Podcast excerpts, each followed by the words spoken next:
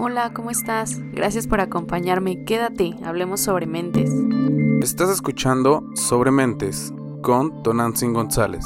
Quédate.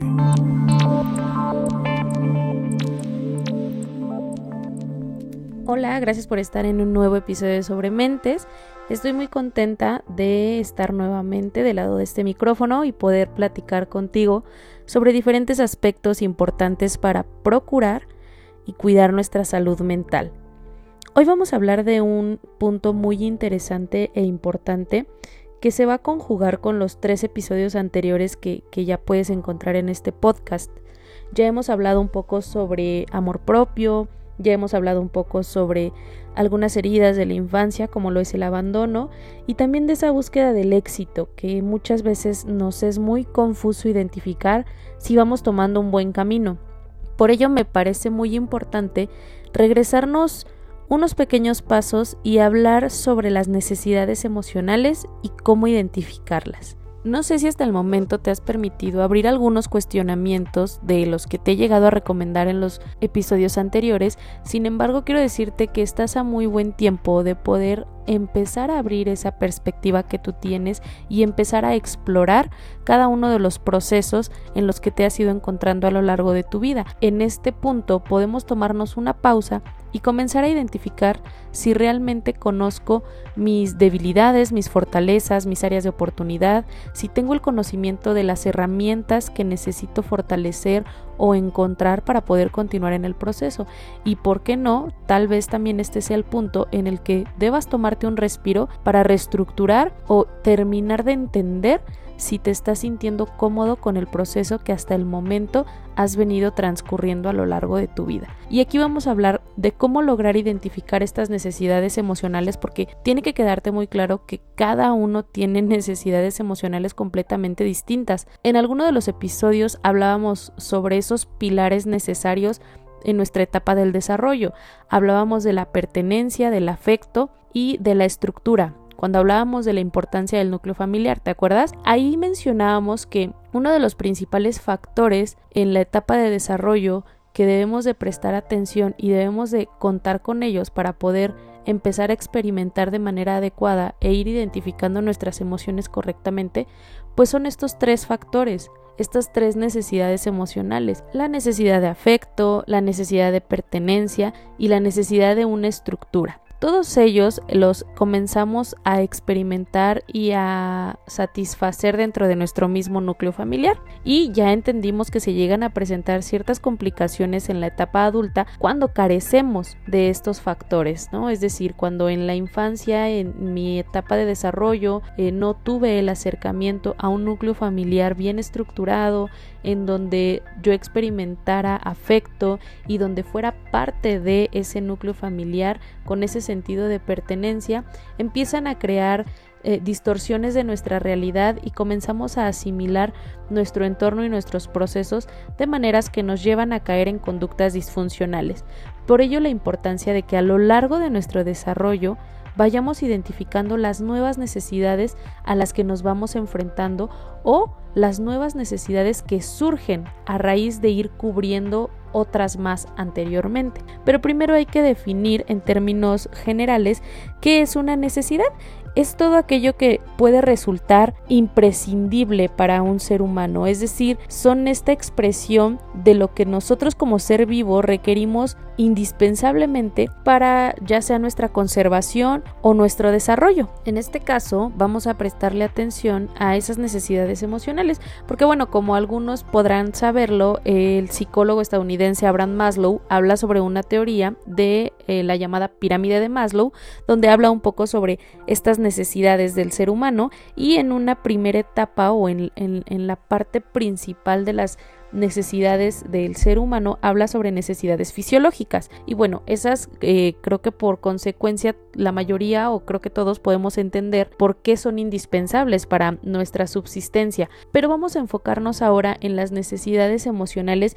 que van un poco más ligadas a los otros niveles de los que Maslow llega a hablar en su teoría donde menciona las necesidades de seguridad las necesidades de aceptación o de afiliación estas necesidades de reconocimiento y unas eh, necesidades que ya van enfocadas a la autorrealización. Es muy importante entender la relación que existe entre nuestras necesidades emocionales y la motivación. En algún episodio anterior también yo les platicaba que la motivación es un punto importante el cual sigue dependiendo de nosotros mismos, es decir, si va a haber cosas en nuestro entorno, sí va a haber estímulos positivos a nuestro alrededor que nos van a tener expuestos, que nos van a hacer tomar decisiones, que nos van a hacer crear ciertas acciones, que nos van a hacer reaccionar. Sin embargo, esa motivación que nosotros lleguemos a identificar no va a funcionar si nosotros tenemos ese poder de acción ante la situación. Siempre es un tema que va a depender de nosotros mismos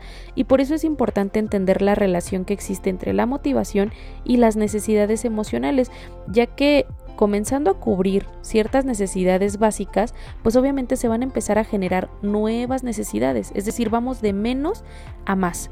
Y tenemos que volverlo consciente, tenemos que empezar a reconocer, a reafirmar, a validar dentro de nuestro mismo proceso cuáles son esos logros que nosotros vamos generando a lo largo del mismo, para que así eso nos ayude a seguir alimentando la motivación y al ser consciente de las nuevas necesidades a las que nos enfrentamos, ponemos el foco en las herramientas que necesitamos fortalecer o desarrollar. Así que vamos a tratar de dividirlas de una manera que resulte más fácil de entender e identificar cada una de ellas para poder poner manos a la obra y comenzar a trabajar en nuestras necesidades emocionales. Una primer necesidad que es importante que identifiquemos, bueno, es aquellas faltas de algo que va a responder a una exigencia fisiológica, ya sea, eh, no sé, la necesidad de la alimentación, la necesidad de satisfacer las necesidades sexuales, etcétera. Después existen ciertas necesidades más superfluas que se transforman por ciertas costumbres en necesarias es decir, ciertos factores que a lo largo del tiempo nosotros logramos identificar como algo necesario. Aquí hay que prestarle mucha atención porque es entonces en donde tenemos que empezar a cuestionarnos si lo que realmente al día de hoy considero que es necesario tiene un objeto por el cual realmente deba ser cubierta esta necesidad, ¿vale? Ahorita vamos a tratar de ejemplificarlas para que queden más claras. Ahora también podemos hablar de ciertas exigencias psicológicas que son percibidas como indispensables para la autorrealización. Estas son las que tienen mucho que ver con la motivación y se relacionan un poco con lo que hablábamos en el episodio anterior sobre la búsqueda del éxito, en donde estas eh, necesidades que nosotros percibimos como indispensables parten de esa necesidad de autorrealización y es aquí donde tenemos que hacer un trabajo amplio de autoconocimiento para realmente identificar si las metas que me he ido planteando están siendo congruentes con el proceso que estoy llevando a cabo, si estoy trabajando en las herramientas necesarias para lograrlo y también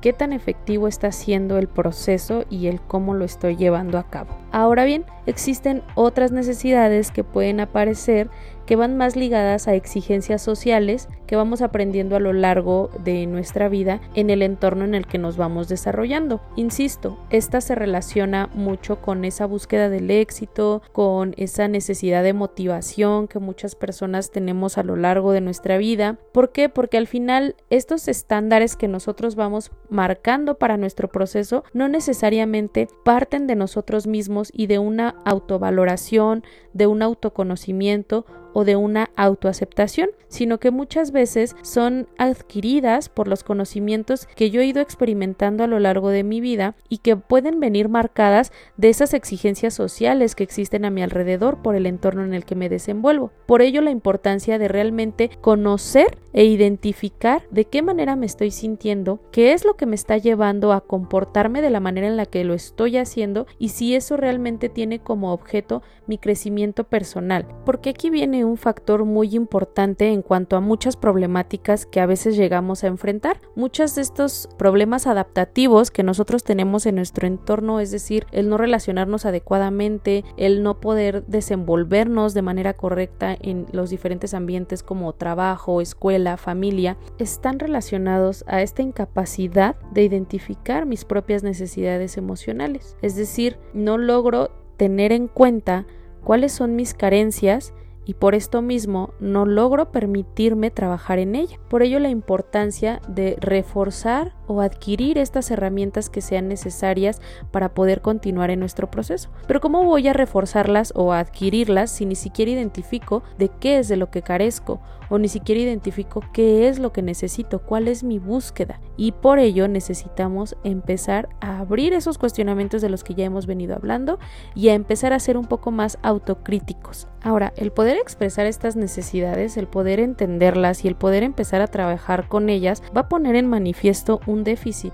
aquella situación o aquella carencia de la cual puede que yo a lo largo de mi vida haya estado huyendo de ella. Puede que realmente yo sepa que algo está haciendo falta dentro de mí o algo está haciendo falta dentro de mi proceso que no me permite continuar para poder mejorar mis relaciones interpersonales, para poder mejorar mis proyectos de vida, para poder autorrealizarme y sentirme pleno o satisfecho de todo el camino que he venido recorriendo. Entonces es entendible y es completamente normal que al empezar a trabajar en estas necesidades emocionales nos veamos expuestos con estos motivos de carencia, pero es necesario que nos permitamos enfrentarnos a ellas. Ya hemos platicado que cada emoción, cada sentimiento es válido a pesar de que sean algunos de los que no nos gusta mucho cómo se sienten, es importante que nos permitamos sentirlos y es lo mismo en esta búsqueda, es importante que nos permitamos ordenar estas necesidades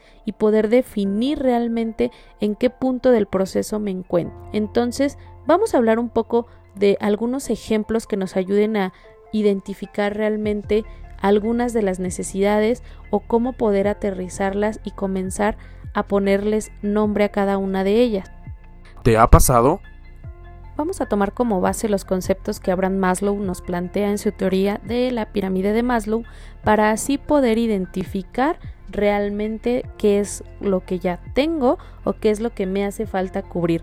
Recordemos que vamos de menos a más y que conforme yo vaya cubriendo ciertas necesidades básicas se irán generando nuevas necesidades. En un primer eh, nivel donde hablamos de necesidades fisiológicas, bueno, les voy a poner un ejemplo muy claro. ¿Qué pasa cuando no comemos a tiempo? Ah, pues empiezo a sentirme enojado, empiezo a sentirme irritable. Mis cambios de humor comienzan a ser consecuencia de no haber cubierto esta necesidad, ¿vale? Este es un ejemplo como muy básico, pero por ejemplo en las relaciones interpersonales, cuando nosotros tenemos nuestra pareja, llega un punto en el que también tenemos que empezar a relacionarnos sexualmente con esta pareja, porque es parte de estas necesidades básicas para que la relación siga manteniéndose también en un punto de equilibrio en donde estos factores también merezcan la importancia que cada uno de ellos requiere. Entonces, dentro de las relaciones sexoafectivas, pues obviamente el vínculo sexual también es un factor primordial para poder mantener el equilibrio de la relación. Ahora, en un segundo nivel hablamos sobre estas necesidades de seguridad, que son las que anteriormente se las mencionaba como exigencias superfluas, que son transformadas por costumbre en necesidad. ¿Por qué? Porque estas necesidades de seguridad están enfocadas a los factores que nos brindan una estabilidad o que cubren esta necesidad de sentirnos seguros para poder mantener un orden o para poder continuar avanzando en nuestros procesos, es decir, tener una vivienda, tener salud, tener un trabajo, para poder tener una estabilidad económica. Son esos factores que nos llevan más a mantener una estabilidad desde lo material. Cuando ya cubrí estas necesidades biológicas básicas, entonces ahora surge esta necesidad de cubrir lo que me brinde seguridad y lo que me ayude a vivir sin miedo para poder seguir avanzando. Ahora bien, vamos a entender un poco por qué eh, también las llamamos como exigencias superfluas y por qué afirmamos que se van transformando por costumbre en necesidad. Cuando hablamos de estas necesidades de seguridad, pues obviamente las vamos a estructurar según el entorno y el contexto en el que nosotros nos encontramos. Por ello asumimos el tipo de vivienda que creemos tener, por ello necesitamos cierto tipo de trabajo que nos ayude a mantener cierto nivel adquisitivo para mantenernos dentro del nivel de vida que deseamos tener y es por ello que va a depender del contexto social y del entorno en el que nos encontramos. Ahora bien, un siguiente nivel habla sobre las necesidades de afiliación o aceptación. Aquí tiene que ver mucho con ese sentido de pertenencia del que ya hemos estado hablando a lo largo de los episodios, porque se refiere a la necesidad que los seres humanos tenemos de formar parte de un círculo social o de esta necesidad de dar y recibir afecto a través de la familia, la pareja, los amigos, todos estos vínculos socioafectivos que necesitamos desarrollar para poder mantener satisfechas estas necesidades de pertenencia, de aceptación. Y aquí en este punto me gustaría hablar un poco de las herramientas que a veces nos hace falta fortalecer para poder cubrir dichas necesidades de afiliación y aceptación. Cuando yo me desarrollo socialmente, cuando yo me relaciono con las personas de mi entorno, debo de prestar atención si lo estoy haciendo de manera adecuada y aquí es entonces en donde debemos de poner en práctica la responsabilidad afectiva, la escucha activa, la comunicación, la empatía, los límites para realmente tener relaciones saludables, porque recuerda que las relaciones no se forzan. A veces con esa necesidad que tenemos de formar parte de algo, porque como tal, esa necesidad nos puede orillar a relacionarnos de manera disfuncional. No tenemos que forzar estas relaciones, llámese en relaciones familiares, relaciones de pareja, relaciones amistosas. Sí es cierto que necesitamos tener estas relaciones, sí es cierto que son parte de nuestros procesos personales el poder funcionar ante la sociedad, pero es bien importante que entendamos que a costa de formar parte de un círculo social o a costa de formar parte de un grupo de personas con las que nos queremos relacionar, no podemos poner en riesgo nuestra integridad mental o emocional. Ahí es cuando ya deja de ser efectivo. Por ello tenemos que prestar mucha atención en la manera en la que nos relacionamos con las personas. Lo hacemos desde la empatía, lo hacemos desde los límites, o lo hacemos desde esas carencias que no nos damos cuenta que ahí están latentes. Hay que tener mucho cuidado con ello y es entonces en donde podemos empezar a prestar atención para mejorar la manera en la que nos relacionamos, fortalecer estas herramientas o adquirirlas si es que no contamos con ellas. En un siguiente nivel podemos hablar de las necesidades de reconocimiento o estima, que son todas estas que se van a relacionar con la confianza e incluso con la independencia que nosotros sintamos de nosotros mismos. Aquí es en donde vamos a poner en práctica el amor propio, en donde vamos a trabajar en la autovalidación, en la aceptación de nosotros mismos. Son todas estas exigencias psicológicas que percibimos como indispensables para la autorrealización, como se los platicaba antes. La autorrealización es ese último nivel al que necesitamos llegar pero no va a poder ser cubierto si no trabajamos en estas primeras necesidades. Acuérdense, de menos a más. Y en estas necesidades de reconocimiento es entonces en donde las que dependen de la autoestima, de la parte que yo tengo que trabajar conmigo misma, de aceptarme, de amarme, de entenderme, de respetarme, de reconocerme y al mismo tiempo de sentirme apreciada, de sentirme valorada por las personas que me rodean. Y ojo aquí, sí es claro que todos requerimos o todos necesitamos esa necesidad de reconocimiento, que nos reconozcan nuestros logros, que nos reconozcan nuestro progreso, pero como principal punto necesitamos nosotros mismos validarlo. Y aquí es entonces en donde yo puedo empezar a cuestionarme e identificar, ah, ok, entonces tal vez las herramientas que necesito fortalecer están más direccionadas hacia el amor propio. Tal vez las herramientas que necesito desarrollar están más enfocadas hacia la autocompasión, porque a veces suelo ser un juez muy duro conmigo mismo. O tal vez tengo que empezar a equilibrar estas necesidades porque todo el peso se lo dejo al reconocimiento externo y solamente me la paso buscando que las demás personas a mi alrededor me den ese afecto que yo mismo no puedo darme o me reconozcan esas cosas que ni siquiera yo mismo logro reconocerme. Ahí es entonces en donde tenemos que empezar a poner manos a la obra si es que identificamos que no son necesidades que logremos tener cubiertas. Y por último vamos a hablar de la necesidad que Abraham Maslow pone en la parte más alta de su pirámide, que es la necesidad de autorrealización. Y bueno, tiene sentido y, seguimos tomando como punto de partida estos conceptos de los que habla este psicólogo, porque a lo largo de los años y a través de, eh, por ejemplo, las terapias psicológicas, podemos entender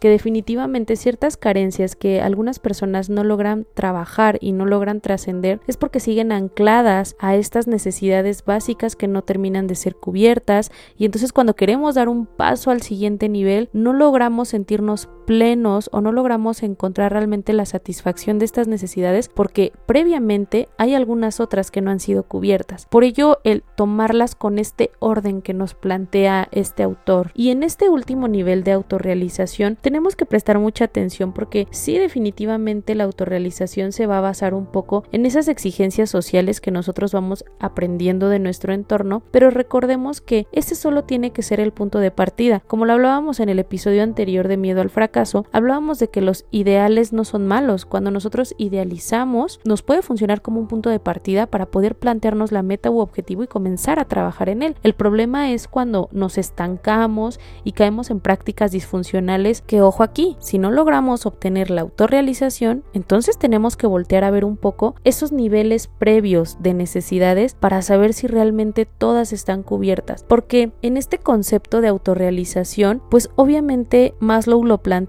como ese nivel sí más difícil de conseguir porque obviamente se supone pasar y satisfacer los niveles anteriores, pero al final esto es el que plantea como el éxito personal de sentirse bien con uno mismo, porque al final logramos encontrar el equilibrio de todas esas cosas que necesitamos recibir y que al mismo tiempo necesitamos dar para poder recibirlas. Pero no voy a lograr sentirme satisfecho, autorrealizado o exitoso si previamente no me doy a la tarea de identificar qué es lo que me está haciendo falta trabajar en cada uno de estos niveles. Realmente tengo cubiertas todas estas necesidades previas para poder ir de menos a más como lo habíamos platicado antes y entonces entiendo que cada una de ellas son importantes para poder dar el siguiente paso, me permito sentirlas, me permito conocerlas, me permito explorarlas y así poder cubrirlas, es entonces donde hay que empezar a preguntárnoslo.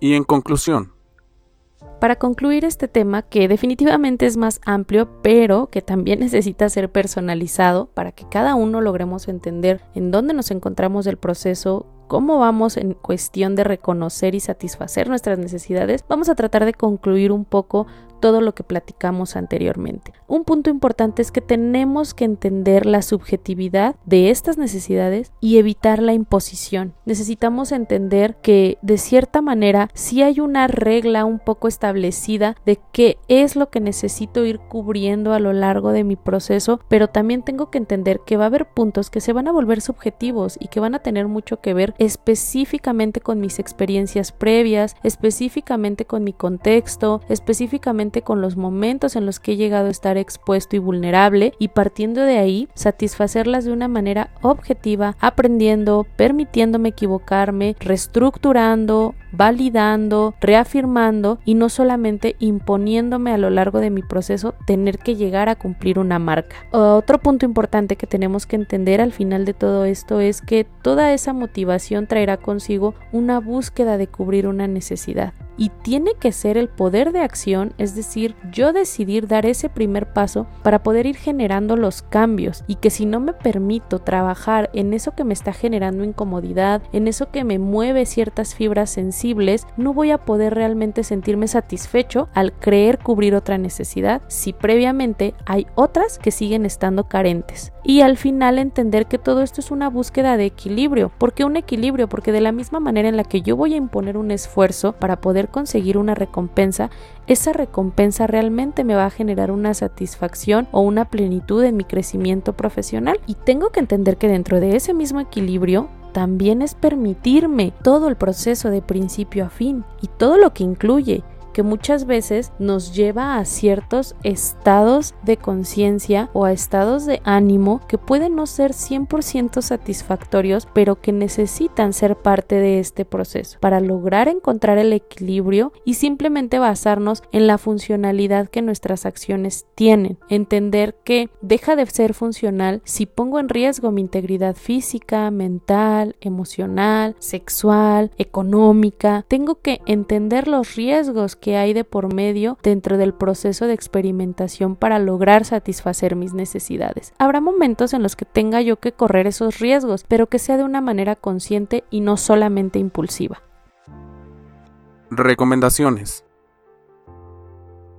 No me puedo despedir sin antes darte las recomendaciones que ya son bien esperadas en cada uno de estos episodios, así que aquí te van. Primero, identifica tus emociones. No voy a poder entender y lograr definir e identificar qué es lo que necesito si primero no logro identificar cómo me siento. Entonces, de primera instancia, permítete reconocer y sentir cada una de esas emociones. Lo hemos eh, puesto en práctica en ejercicios anteriores. Recuerda que la escritura es una herramienta muy efectiva para poder tener ejercicios de autoconocimiento. Entonces, permítete sentir tus emociones, realiza una escritura de un diario o realiza una escritura de ciertas afirmaciones en el día a día de cómo te estás sintiendo, tanto positivo o negativo, como tú lo identifiques. Posteriormente que identificaste lo que estás sintiendo, tienes que empezar a definir de qué manera sí te gusta sentirte y de qué manera no te gusta sentirte, para poder entender realmente hacia dónde quieres mantener la dirección o de dónde tienes que moverte. Recuerda que tus emociones son como una brújula. Si te estás sintiendo o estás experimentando emociones que te hacen sentir bien, que te hacen sentir cómodo, cómoda, entonces vas por buen camino. Pero si hay algo que está generando incomodidad, algo que está representando un riesgo emocional para ti, tal vez valga la pena moverte. Entonces vas a empezar a definir realmente en dónde no quieres estar. Tal vez te cueste trabajo en un primer inicio saber a dónde quieres ir, pero mientras sepas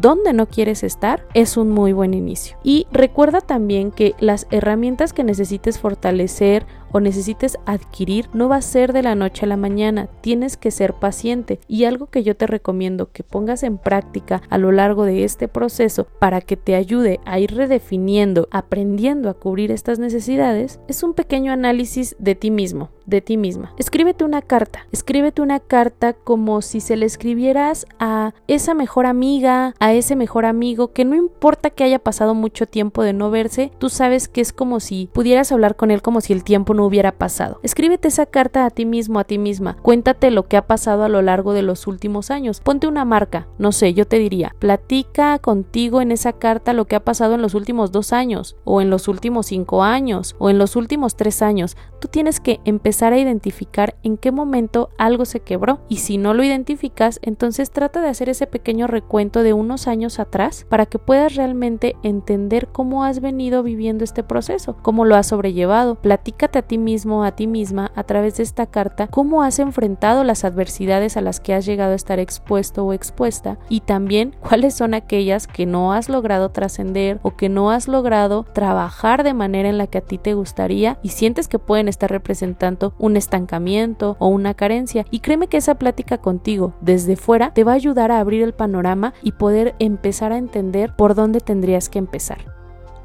Recuerda que estas son solo recomendaciones y que no sustituyen un acompañamiento terapéutico. Acércate a un profesional y trabaja en un tratamiento que sea adecuado a tus necesidades. Sígueme en mis redes sociales, el Instagram del podcast lo encuentras como arroba sobre.mentes. Mi Instagram de psicóloga es arroba y también me puedes encontrar en Facebook como psicóloga Tonantzin González. Cualquier duda que necesites aclarar, estoy a tus órdenes. Escríbeme si quieres iniciar tu proceso terapéutico conmigo. Gracias por escuchar.